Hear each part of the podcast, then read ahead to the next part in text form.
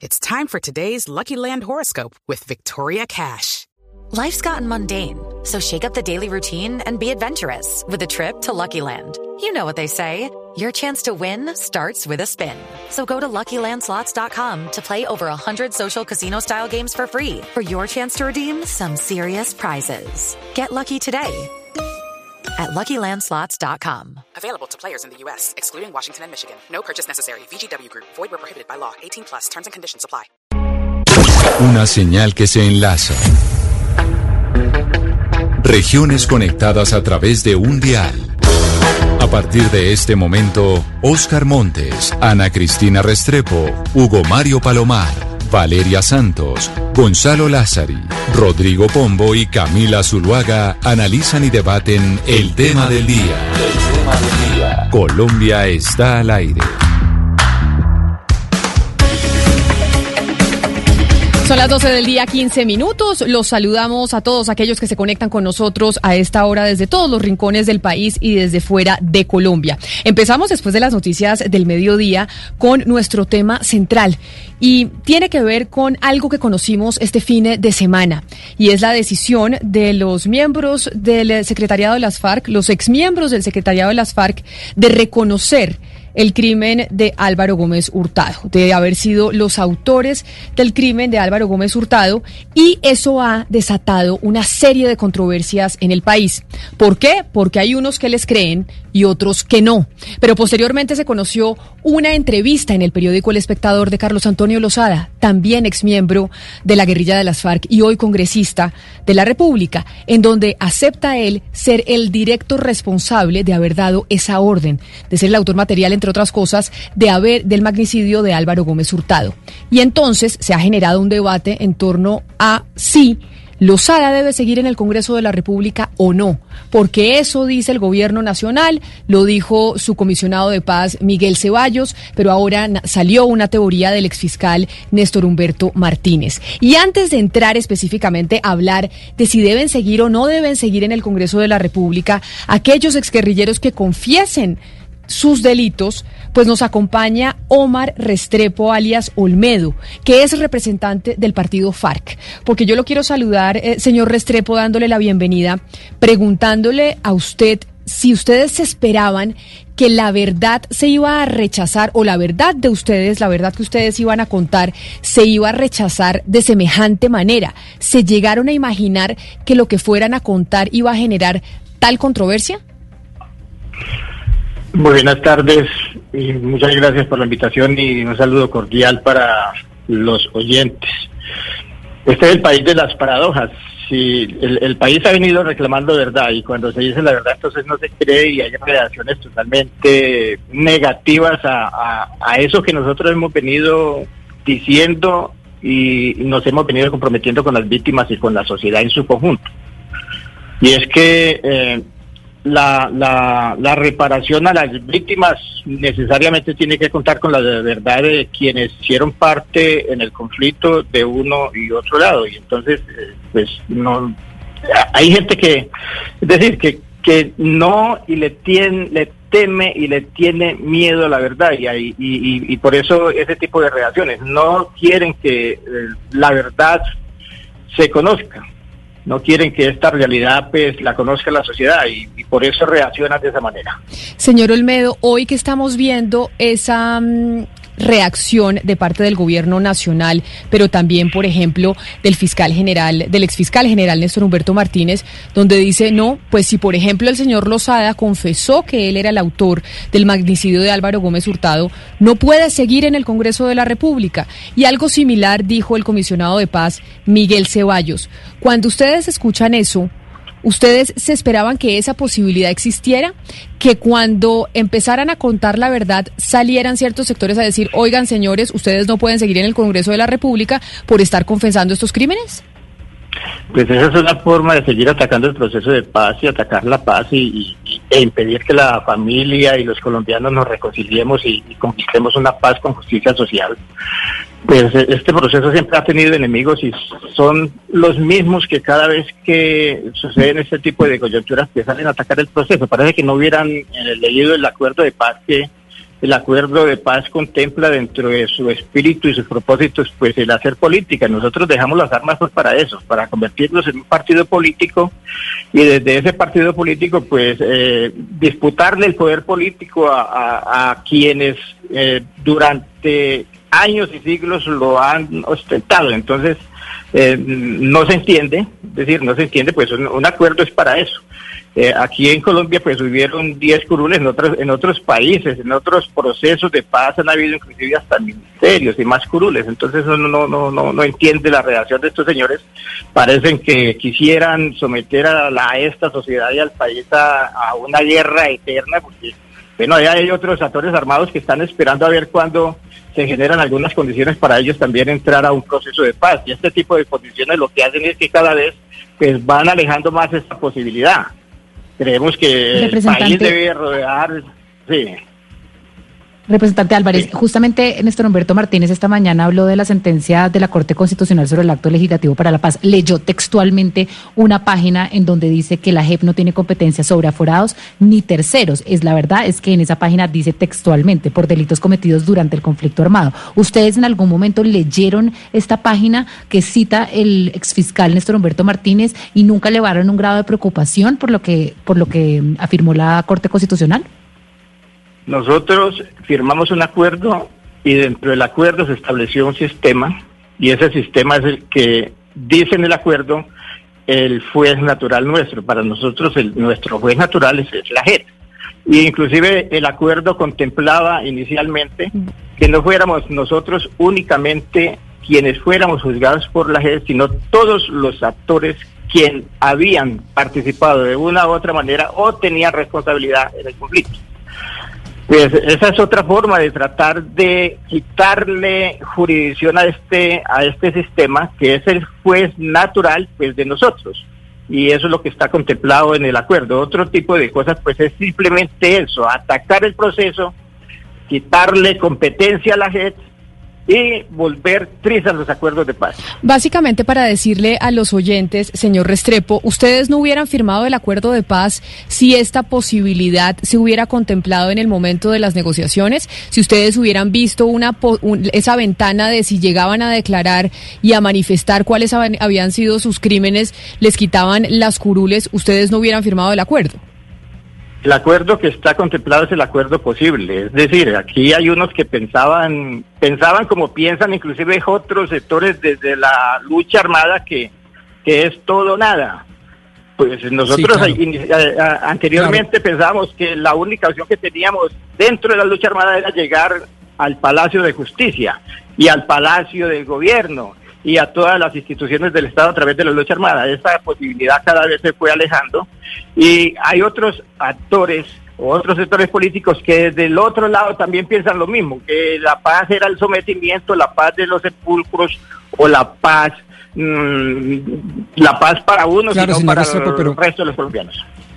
Pero sáqueme de una duda, señor Restrepo, integrante de las FARC, y es que hasta donde yo tengo entendido, ustedes cuando firmaron el acuerdo con el doctor Santos, dijeron que les parecía loable dos cosas. La primera, que a través de una serie de reformas constitucionales se incorporara ese acuerdo al ordenamiento jurídico constitucional y la segunda que en consecuencia esas reformas constitucionales fueran revisadas eh, por la Corte Constitucional. Y lo que acabo de decir mi compañera Valeria fue precisamente eso, citar un texto proveniente de una sentencia de la Corte Constitucional, la C-674 del año 2017, en donde fue la Corte Constitucional, no los opositores, enemigos acérrimos del proceso, ni más faltaba, la que dijo lo que dijo, es decir, que los aforados del Congreso tenían un fuero especial, que es la Corte Suprema de Justicia y no la JEP. Entonces usted lo que, lo que quiere mandarnos como mensaje es que desconocen las competencias orgánicas y constitucionales de la Honorable Corte Constitucional?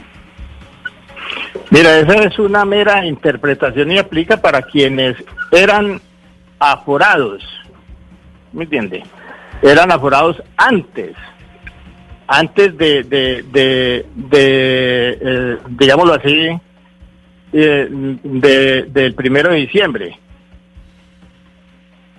Yo creo que es importante, voy a saludar a esta hora al exministro de Justicia, Yesid Reyes. ¿Quién era ministro de Justicia en ese entonces cuando se estaba tramitando el proceso de paz? Porque a esa pregunta de muy de abogado, señor Restrepo, que le hace mi compañero Rodrigo Pombo, creo que una mejor interpretación, porque seguramente se leyó esa sentencia de la Corte, no la puede hacer el exministro. Exministro Yesid Reyes, mil gracias por estar con nosotros. Eh, muy buenas tardes, muchas gracias Camila. Bueno, eso dice la Corte Constitucional, es decir, dice exactamente la Corte Constitucional que todos los aforados tienen que, como no pueden asistir a la JEP y tiene que ser la Corte Suprema de Justicia su juez natural, pero dice la Corte que todos los aforados, incluyendo aquellos que hacen parte de las curules de las FARC.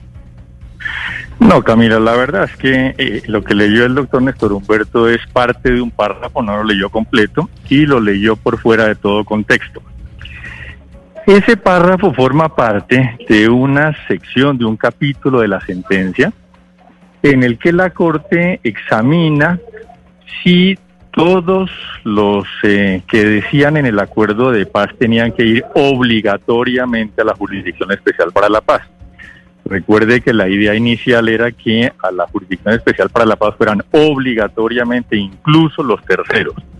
La Corte lo que dice en esa sentencia es que los terceros no tienen obligación de ir ante la Jurisdicción Especial para la Paz y dice que los agentes del Estado que no pertenezcan a las fuerzas militares tampoco tienen obligación de ir a la Jurisdicción Especial para la Paz.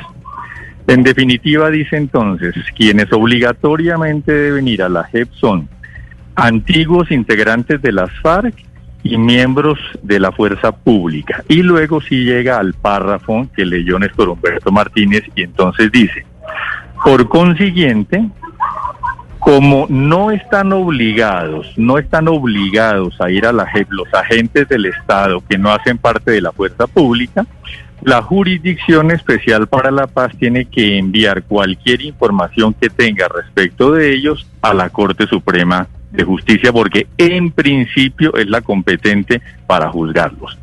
Y luego en la última parte del párrafo que no leyó el doctor Néstor Humberto Martínez, dice que eso significa que los agentes del Estado que no eh, pertenezcan a las Fuerzas Armadas pueden acudir voluntariamente a la Jurisdicción Especial para la Paz. En consecuencia, si uno aceptara la tesis de que eh, se deberían regir los, los actuales congresistas de la FARC por eh, esa decisión de la Corte, significaría que no están obligados a ir a la Jurisdicción Especial para la Paz, pero que si voluntariamente deciden ir a la Jurisdicción Especial para la Paz, esa JEP será la competente para investigar y juzgarlos. Yo leía, exministro Yesid Reyes, un trino esta mañana, creo que de un columnista del periódico El Heraldo, que decía, un país en donde todas las mañanas nos levantamos interpretando fallos y cada uno lo interpreta a su manera, pues definitivamente no es viable. Pero finalmente el ex fiscal Néstor Humberto Martínez, pues es, también es un abogado muy curtido y hace esa interpretación del fallo de la Corte. Tal vez la Corte se equivocó y ese fallo puede ser un poco ambiguo y da pie a que abogados como Néstor Humberto Martínez digan, la Corte dijo que los señores de las FARC, si quieren seguir en la JEP, pues tienen que renunciar a sus curules. Mire, el fallo ese realmente ya tiene muchos años y, se ha venido aplicando en muchos escenarios. El hecho de que el, eh, el ex parlamentario Ashton esté en la JEP es prueba de que aplicaron ese fallo. Él está en la JEP porque solicitó voluntariamente estar en la, en la JEP. Eh, hay agentes del, eh, del Estado que no pertenecen a la fuerza pública, como Salvador Arana, que también han solicitado entrar a la Jurisdicción Especial para la Paz. Uno de los CHAR está en la Jurisdicción Especial para la Paz porque lo solicitó voluntariamente. Es decir, este es un fallo que no solamente tiene mucho tiempo, sino que se ha venido aplicando sin ningún problema hasta que el doctor Néstor Humberto Martínez sacó ese párrafo eh, de contexto para darle un significado distinto al que tiene. Pero el tema es tan sencillo como ese. Los terceros y los agentes del Estado que no pertenezcan a la fuerza pública pueden acudir voluntariamente a la Jurisdicción Especial para la Paz. Es lo único que dice ese párrafo. Doctor Reyes, ¿qué diferencia hay entre una verdad individual y una colectiva en este proceso? Es decir, porque hay personas que dicen que, que uno de los argumentos es que Lozada dijo yo fue quien ordenó la muerte. ¿Eso tiene alguna afectación? Que sea una sola persona y que no sea a, a nivel colectivo.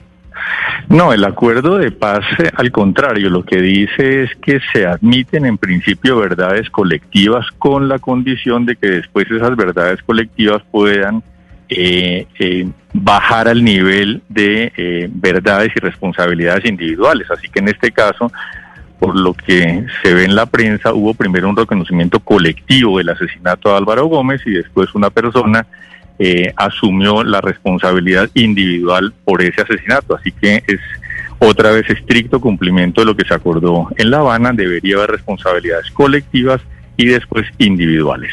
Exministro Yesid Reyes, como yo le decía y por eso le citaba el trino que había leído, esto, eh, este país de abogados en donde cada uno interpreta las sentencias desde su óptica, quiero saludar a Juan Manuel Charri, que es abogado constitucionalista, y entiendo que el doctor Charri pues está en la línea del eh, doctor Néstor Humberto Martínez y dice que no, que la, que la sentencia de la Corte sí debería interpretarse como que, por ejemplo, el señor Lozada debería renunciar a su curul. Doctor Charri, bienvenido. Eh, Camila de Oyentes, muy buenas tardes. ¿Y usted por qué sí cree que, el, que Néstor Humberto Martínez interpretó cómo se debía esa sentencia de la Corte Constitucional? Porque la Corte Constitucional está declarando inexequible una parte del parágrafo, pues un artículo de ese acto legislativo, que consiste en las remisiones que tiene que hacer la JEP a los jueces competentes. Y deja en claro que esa inconstitucionalidad se declara entendiendo que los fueros se extienden a todos los aforados constitucionales, con excepción de los militares. Entonces no es la interpretación, y en esto difiero del exministro de Justicia, Jessy Reyes, de, de, que acudan los terceros o los servidores públicos no militares voluntariamente a la JEP. Este tema efectivamente lo dijo la sentencia, garantizando el juez natural de esos terceros que no participaron en el acuerdo pero hay una mención especial que incluso está antes de la parte resolutiva donde hace la conclusión para dejar a salvo los fueros de los aforados constitucionales. Pero doctor Charri, pero doctor Charri, yo lo interrumpo ahí diciéndole con mucho respeto, no es esa no esa no podría ser esa una interpretación un poco leguleya y le digo por qué, porque está con nosotros el señor Omar Restrepo, representante de la Cámara por el partido FARC, quien evidentemente dice y pues para cualquier persona, pues que no habrían firmado un acuerdo de paz si esa posibilidad existiese. Entonces, ningún guerrillero habría firmado un acuerdo de paz si saben que a la hora de confesar eh, sus crímenes, que de eso se trata un acuerdo y un proceso, pues le dicen, ah, no, ¿sabe qué? Ya por la razón por la que usted firmó el acuerdo, que era para tener unos derechos políticos, pues se los quitan. No, Camila, no estoy de acuerdo. El acuerdo aceptó que fueran esos actos legislativos a la Corte Constitucional. O sea, las reglas de juego del acuerdo fue aceptar que había una Corte Constitucional que iba a pronunciarse sobre esos actos legislativos como al efecto se pronunció y esas son las reglas de juego. Ahí está el texto, eh, en mi opinión el margen de interpretación es mínimo. Me parece que Néstor Humberto se equivocó citando una parte de la sentencia que no tiene suficiente claridad porque más adelante lo dice de una manera mucho más clara. Entonces, lo que está dejando a salvo son eh, los fueros constitucionales. No dice, Camila, que tenga que renunciar. Lo que dice es que los fueros que establece la Constitución se mantienen independientemente del acuerdo, excepto para el caso de los militares. Y como este es el país de los abogados, vuelvo y lo repito, también nos acompaña Diego Martínez, que fue eh, asesor jurídico de las FARC en ese acuerdo de paz al que nos estamos refiriendo. Y lo saludo, doctor Martínez, dándole la bienvenida. Si es cierto esto que dice el doctor Charri, que cuando se firmó el acuerdo, ustedes aceptaron que iba a haber una revisión de la Corte Constitucional y que aquí estamos precisamente frente a eso, frente a una revisión de la Corte. Eh, buenas tardes, María Camila. Buenas tardes a toda la mesa de trabajo y, a todos los eh, acompañantes en esta en esta eh, sesión. Mire, yo, yo quisiera decir que este es un debate ya zanjado, ¿no? Eh, en, en dos sentidos. Mire, ustedes podrán ver posteriormente un pronunciamiento de la Corte Constitucional a través de la sentencia C080 del 2018, donde es claro que la JEP tiene competencia sobre los congresistas de las FARC. Es decir, en, eh, esta sentencia posterior que analiza la constitucionalidad de la ley, de la, de la ley estatutaria de, eh, de la Jurisdicción Especial para la Paz, queda claro que sí se contemplan los efectos de las sanciones de la JEP eh, cuando se establezca sobre personas que ejerzan cargos públicos. También se contempla que es la JEP la competente para juzgar.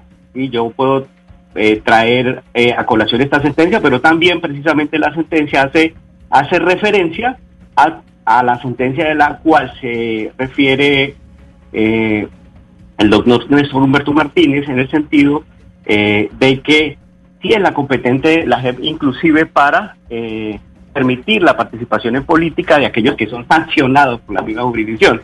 En segunda medida, mire María Camila, este debate zanjado porque usted, yo no sé si ustedes sepan, pero eh, yo no sé si el doctor Néstor Humberto Martínez lo sepa, pero en la Jurisdicción Especial para la Paz hay varios casos donde están participando los, los congresistas ex integrantes eh, de eh, las FAREP, tanto el señor Carlos Antonio Lozada como el señor Pablo Catatumbo. Es decir, ellos están hoy actuando y compareciendo en la práctica a rendir verdad en los casos 1 sobre el tema de secuestros y en los casos 7 sobre el reclutamiento de menores. Y allí, efectivamente, lo que ha ocurrido es que precisamente la JEP está conociendo ¿sí? sobre la situación de estos señores que hoy son, son congresistas. Esto para decirle que es un, mm. debate tajado, pero aún así, si ustedes tienen más evidencia, ha sido la misma Corte eh, Suprema de Justicia en un fallo a propósito del señor eh, eh, Jesús Santriz, Seusis Pausis Solarte, es un fallo del magistrado Eugenio Fernández, Calier, eh, donde efectivamente la Corte dice, la Corte, en este, en este sentido la Corte Suprema de Justicia dice, mire, la competencia de la Corte Suprema eh, inicia cuando se cometen delitos después de la firma del, acuerdo. Ahí yo tengo competencia sobre excongresistas de las FARC que cometan delitos eh, después de la firma del, acuerdo final. Cuando se trate de delitos, así sean congresistas, de antes de la firma del acuerdo final, ¿quién lo juzga? ¿Quién lo investiga? Pues es la Jurisdicción Especial para la Paz. Y por eso es que uno tiene que hacer una interpretación armónica de lo perceptuado en la ley estatutaria, sobre todo en los artículos 62 y 63. ¿Cuál es el marco general de competencias que asigna eh, eh, la ley estatutaria? Que será competencia de la jurisdicción ordinaria los delitos eh, que hayan iniciado con posterioridad a la eh, al primero de diciembre de, eh, del año 2016. Esa es la regla general de competencia. Ya hay casos.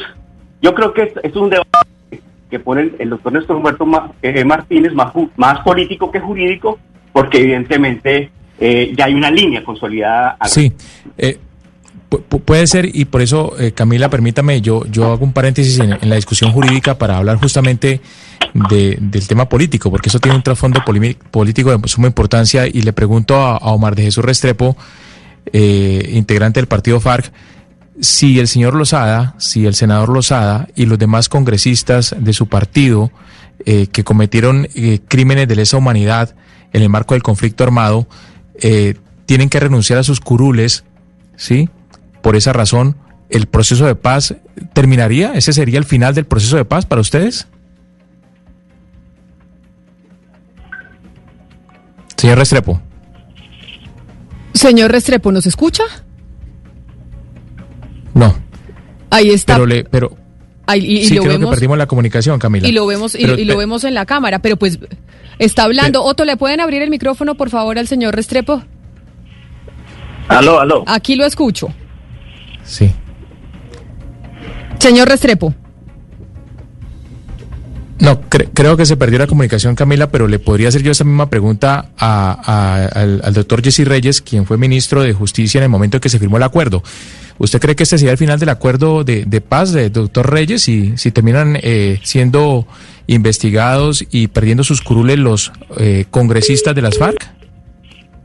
No, pero mira, aprovecho para leerla textualmente la parte de la sentencia que le digo que se olvidó leer el doctor Néstor Humberto, donde dice la Corte que declara la inconstitucionalidad de la norma que establece la competencia de la JEP para investigar, juzgar y sancionar a los no combatientes en el conflicto armado Esto es de los terceros civiles y de los agentes del Estado que no hacen parte de la fuerza pública, coma, y después de la coma viene lo importante, cuando no ha mediado su voluntad de someterse a dicha jurisdicción.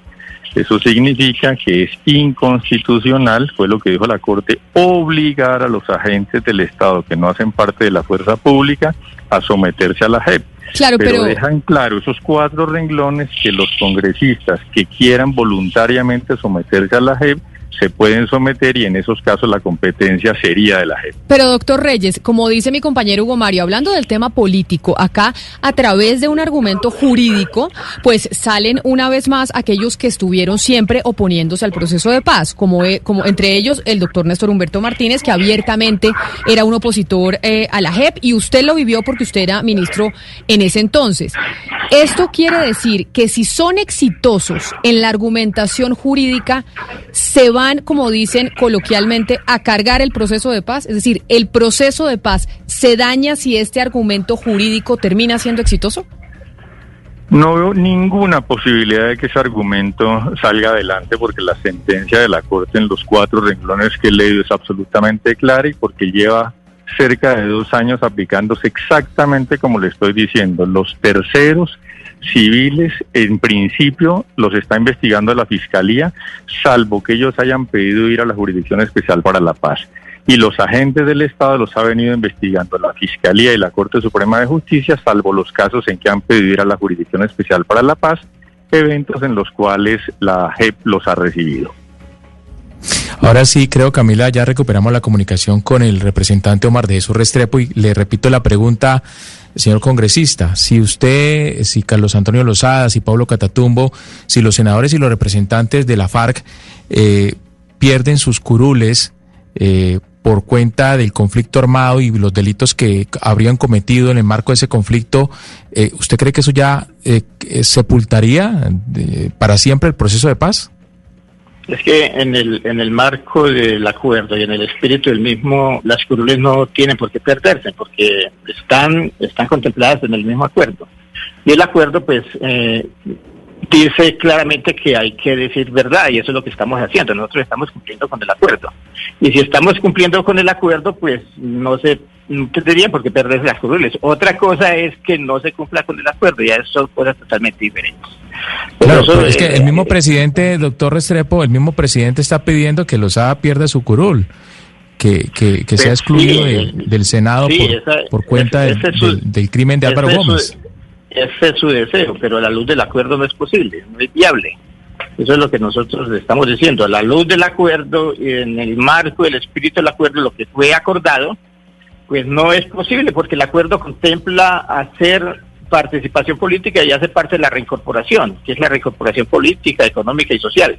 Y vuelvo y le digo, un acuerdo no se firma para usted perder los, las posibilidades de hacer política, además porque eh, nuestra organización, nuestra eh, estructura política militar antes del 2016 de habernos convertido en un partido político, pues hacía política y sus propósitos eran políticos, eran tenían un proyecto de país, un proyecto de sociedad y nosotros tomamos un acuerdo, nos convertimos en un partido político precisamente para eso, para seguir luchando y para seguir peleando en el marco de la institucionalidad y a través de la vía legal, pues por los mismos propósitos, pero ya dentro de la legalidad, ya ese es el acuerdo. Sin embargo, usted, doctor Charry, como constitucionalista, sí difiere de lo que dice tanto el exministro Jessy Reyes como lo que está diciendo el representante eh, Restrepo. ¿Usted sí cree que se, que se pueden perder las curules. ¿Usted sí cree que esa posibilidad la dejó abierta la Corte Constitucional? No, Camila, vamos por partes. Lo que dice la Corte es que el fuero se mantiene. O sea, ¿quién es el juez del congresista? Es la Corte Suprema de Justicia. Una cosa es que el congresista decida renunciar para ir a, la justicia, en este caso la JEP, eh, y eso dependerá de de la persona. Las curules siguen ahí y serán objeto de un reemplazo. O sea, lo que estamos hablando es de la aplicación de los fueros. Lo que dijo la Corte Constitucional es que los fueros constitucionales se mantienen y se aplican. Quiere eso decir que en principio el juez del congresista es la Corte Suprema de Justicia. Yo creo, Camila, que es importante que revisemos esa sentencia justamente antes del resuelve. Habla otra vez y dice que la competencia para los aforados solamente se mantiene, o sea, es no es voluntaria, básicamente habla de que la JEP no puede eh, adoptar una competencia forzosa y eso creo que hace toda la diferencia. Pero yo tengo una pregunta para el doctor Jesse Reyes y es que eh, pues la, la, Fiscalía acaba de citar al señor Timochenko y al señor Lozada justamente para dar versión sobre el asesinato de Álvaro Gómez Hurtado, lo cual, digamos, a, lo cual Timochenko respondió que esa citación va contraria al acuerdo. Sin embargo, entre esta pelea de competencias que va a empezar a tener la Fiscalía contra la JEP, yo quiero preguntarle si la Fiscalía perdería competencia entre entendiendo, por ejemplo, que el señor Iván Márquez ya perdió y fue, excluido del acuerdo de paz y de los beneficios de la JEP, la Fiscalía podría abrir un caso en contra del señor Iván Márquez por el magnicidio de Álvaro Gómez Hurtado y en ese caso llamar a declarar al señor Timochenko. O sea, la Fiscalía podría mantener la competencia alrededor de excombatientes que perdieron beneficios de la JEP. Dos cosas. Primero, la eh, decisión de llamar a declarar ex integrantes de las FARC es eh, eh, contraria a lo que dice expresamente la ley estatutaria de la Jurisdicción Especial para la Paz. En esa ley quedó expresamente establecido que la Fiscalía podía continuar con las investigaciones mientras la Jurisdicción Especial para la Paz no las reclamara pero que en desarrollo de esas facultades no podía realizar ninguna diligencia que involucrara a antiguos integrantes de la FARC.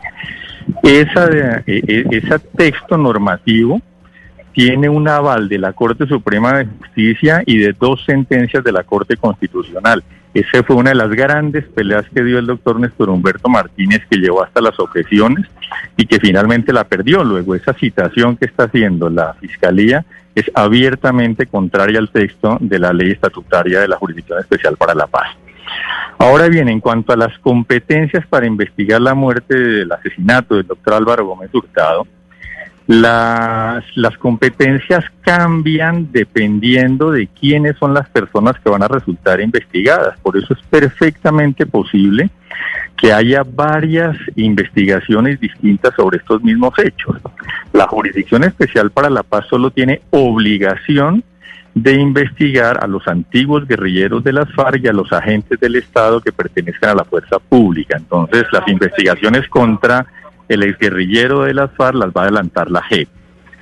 Si van a seguir una investigación contra el expresidente eh, Samper, esa investigación le corresponde a la Comisión de Investigación y Acusación de la Cámara de Representantes.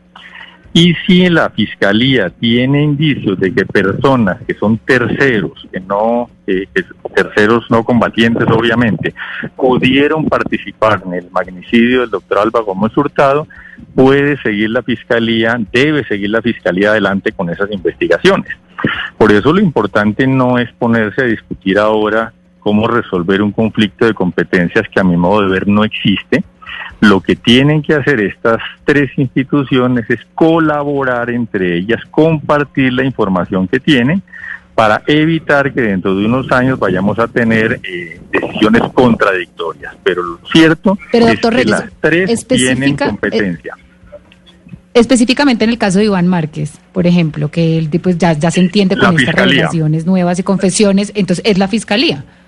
Es la fiscalía. Y ahí la fiscalía entonces puede abrir toda una línea de investigación también paralela con la JEP y no perdería competencia. Abrirla no, puede seguirla porque tiene una investigación en la que entiendo, por ejemplo, tiene eh, eh, investigado al doctor Horacio Serpa, es el mismo proceso. Eh, esa competencia no la pierde. Yo quisiera preguntarle al representante Restrepo, porque es que en ese momento estamos hablando de lo que pasa en Bogotá, en unas curules que están en Bogotá, pero estamos hablando también de un montón de gente que se desmovilizó y que están en los territorios. Si se llega, si se llegara a perder una curul como, buscan algunas personas o como están insinuando algunas personas que podría pasar, ¿cómo se arriesgaría eh, el estatus de estas personas? ¿Qué se arriesgaría de, las, de las vidas de estas personas? ¿Cómo las afectarían a desmovilizados? Yo diría que eso generaría todo un mar de incertidumbre la gente, porque bueno, nosotros hemos confiado en, más que más que en en algunos actores confiamos en la fuerza del mismo acuerdo y del mismo proceso, que es un proceso de paz, que mm, reclama verdad, que reclama reparación, que reclama el resarcimiento a las víctimas y reclama la reconciliación de la, familia colombiana. Y entonces, eh, nosotros diríamos que, que, eso es como, es decir, eso sería castigar la verdad y vulnerar los derechos de las víctimas. Eso iría en contra del espíritu del mismo proceso de paz. Y, digámoslo así, hundiría eh, a Colombia en, una situación muy difícil, porque es que aquí necesitamos seguir para adelante, no devolvernos necesitamos seguir avanzando. Y ese avance tiene que ver con el cumplimiento de los acuerdos de todos, incluido el Estado. Y entonces eh, eh, esa posición es totalmente, digámoslo así, nefasta para el acuerdo de paz. Nosotros eh, albergamos la esperanza de que la sociedad no permita eso y que las personas sensatas y que quieren que este conflicto se cierre para siempre, rodeen este acuerdo de paz, lo acompañen y no vayan a permitir eh, una, una, una, actitud totalmente contraria a al, al, sueño y, la, y a la esperanza de la mayoría de los colombianos. Eh, profesor Charly, usted ha sido meridianamente claro cuando dice que la literalidad de la sentencia de la Corte Constitucional respeta los fueros constitucionales y no pone en peligro las curules de las FARC, ni más faltaba. Pero en honor al equilibrio, el representante Restrepo ha venido insistiendo y yo le respeto esa posición. Estoy desde el otro punto, desde, digamos, desde la otra orilla ideológica, pero le respeto esa posición. Él dice, oiga, es que nosotros firmamos unos acuerdos con el doctor Santos y los acuerdos dicen esto esto y esto. ¿Qué poner en la balanza primero cuál debe primar, las sentencias de la Honorable Corte Constitucional o los acuerdos firmados por los señores de la FARC. A ver, no, yo diría que el tema jurídicamente está claro y que estamos haciendo pues una tormenta en un vaso de agua.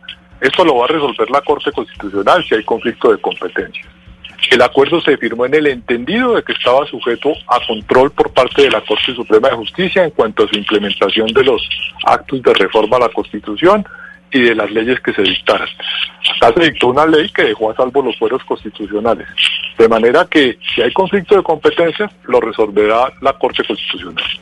Y entonces, ya como al final sabemos que la Corte Constitucional es la que va a resolver las competencias, y dice el doctor Charry que eh, probablemente va a tomar la tesis que tiene el doctor Néstor Humberto Martínez y ese sector del país, y el, y el exministro Jessy Reyes dice que no hay ninguna posibilidad de que jurídicamente esto prospere. Al final la Corte Constitucional no lo dirá.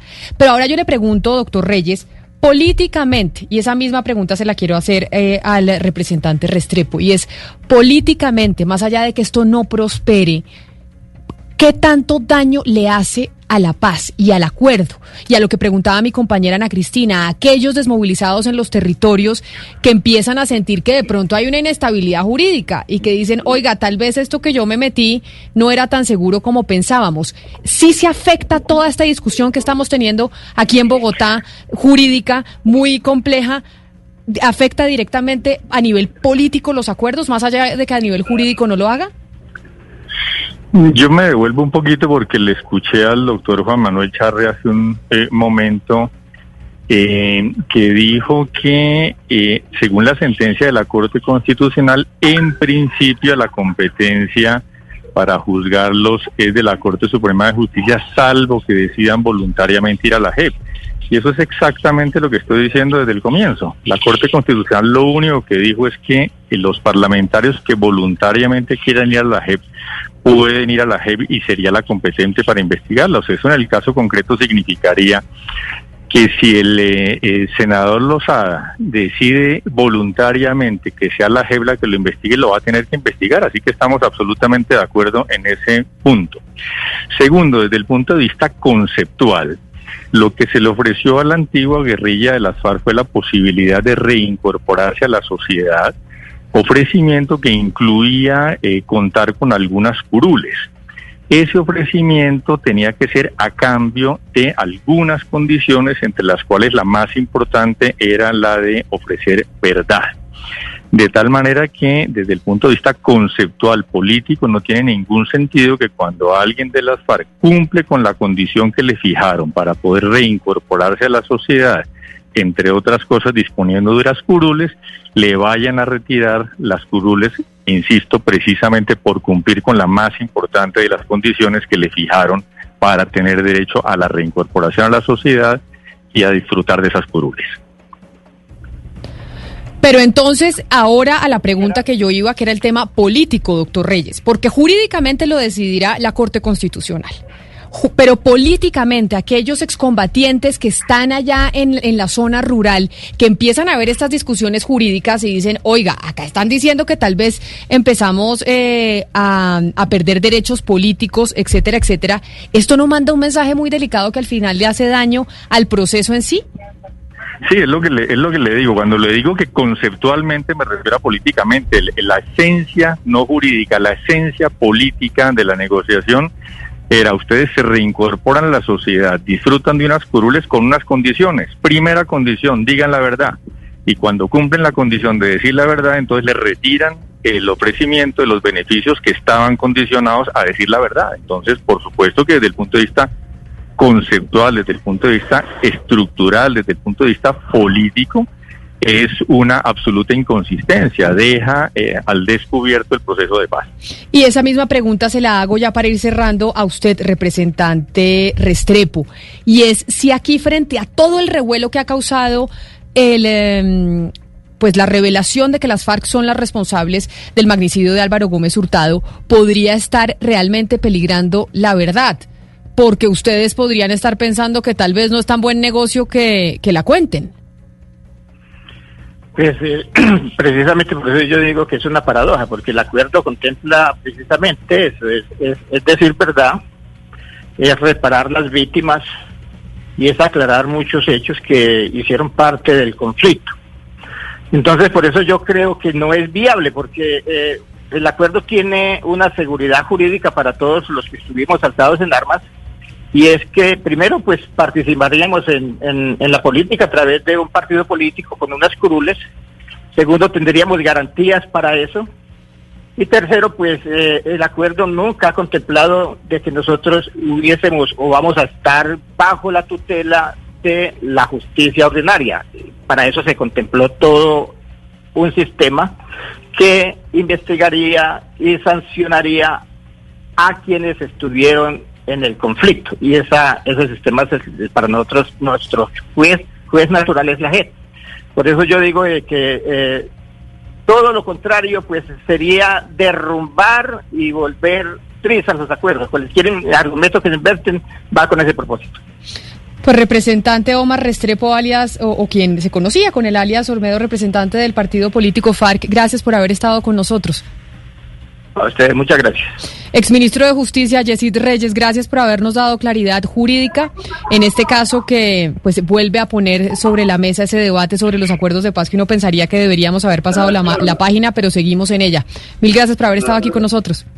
A ustedes muchísimas gracias, a ustedes Camila y a todos los compañeros. Doctor Charry, a usted también gracias por habernos atendido, por haber estado aquí en Mañanas Blue. Gracias Camila, feliz día para todos. Y doctor Martínez, usted como abogado de las FARC, también gracias por, eh, por haber estado aquí con nosotros y lamentablemente estar otra vez sumidos en esta discusión. Eh, muchas gracias, eh, Camila, y a todo su equipo de trabajo. 12 del día, 57 minutos. Pues Valeria, Ana Cristina, Pombo, Hugo Mario, La Paz, otra vez en el centro eh, del debate. Otra vez todos discutiendo. ¿Cuántos, ¿Cuántos presidentes han puesto las FARC? Es increíble que vayan a poner presidente otra vez en el 2022. Es increíble que estemos hablando de esto. Es increíble que tengamos la oportunidad que todos hemos querido y hemos buscado de conocer la verdad y, y el país no sí. no quiera. No, un segundo, Pomo, no nos... quiera conocer esta sí. verdad. porque Un segundo, Pomo, porque no es le que son conviene 12 y 58, deme dos minuticos por Porque es que la narrativa, la narrativa no les conviene porque las agendas políticas en este país están construidas bajo la verdad que a cada cual le conviene. Entonces, así nunca claro. vamos a avanzar y así siempre vamos a seguir estancados. No, Valeria, nosotros hablando de un país desde, desde la ciudad. Porque yo creo que la verdad del terrorista es absolutamente irrelevante, salvo que venga acompañada de las pruebas. Y lo que uno añora es que un proceso de paz en donde centralizó a las víctimas como lo más importante, le respetáramos no más con ese tema del terrorista, Pombo, usted también tiene que pasar la página. Perdóneme, perdóneme, sigamos porque entonces estamos generando violencia aquí en el micrófono por parte de la doctora usted Valeria. Es que está generando violencia con el no, lenguaje. lo que estoy diciendo es que los terroristas, la verdad del terrorista es absolutamente irrelevante si no viene acompañada de pruebas. Y lo que debemos generar es una credibilidad hacia las víctimas y la familia Gómez es sobre todo víctima. Y lo que están pidiendo ellos es desvirtúe mi tesis con unas pruebas, con unas pruebas irrefutables. Y si las FARC así lo hacen, enhorabuena. Si no lo hacen, pues sí, la cosa es muy difícil. Es muy fácil comentar todo esto desde las ciudades cuando sabemos que hay miles de desmovilizados tratando de reincorporarse, tratando de resarcir el daño hecho y tratando de volver a la sociedad eh, para hacer el bien y, re, y rectificar. Es tristísimo cómo se está pensando el desarrollo de los acuerdos desde la ciudad. Así es, Ana Cristina. Es tristísimo que desde estos micrófonos, desde el Congreso, desde Bogotá principalmente, estemos en esta polarización, otra vez poniendo los acuerdos de paz sobre la mesa, cuando realmente hay una cantidad de personas, de campesinos en los territorios de colombianos que son los que sufren y han sufrido directamente la guerra.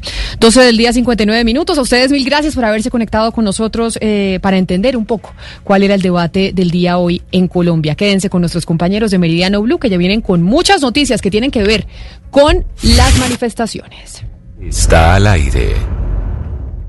Step into the world of power, loyalty, and luck. I'm gonna make him an offer he can't refuse. With family, cannolis, and spins mean everything. Now, you wanna get mixed up in the family business. Introducing The Godfather at ChumbaCasino.com.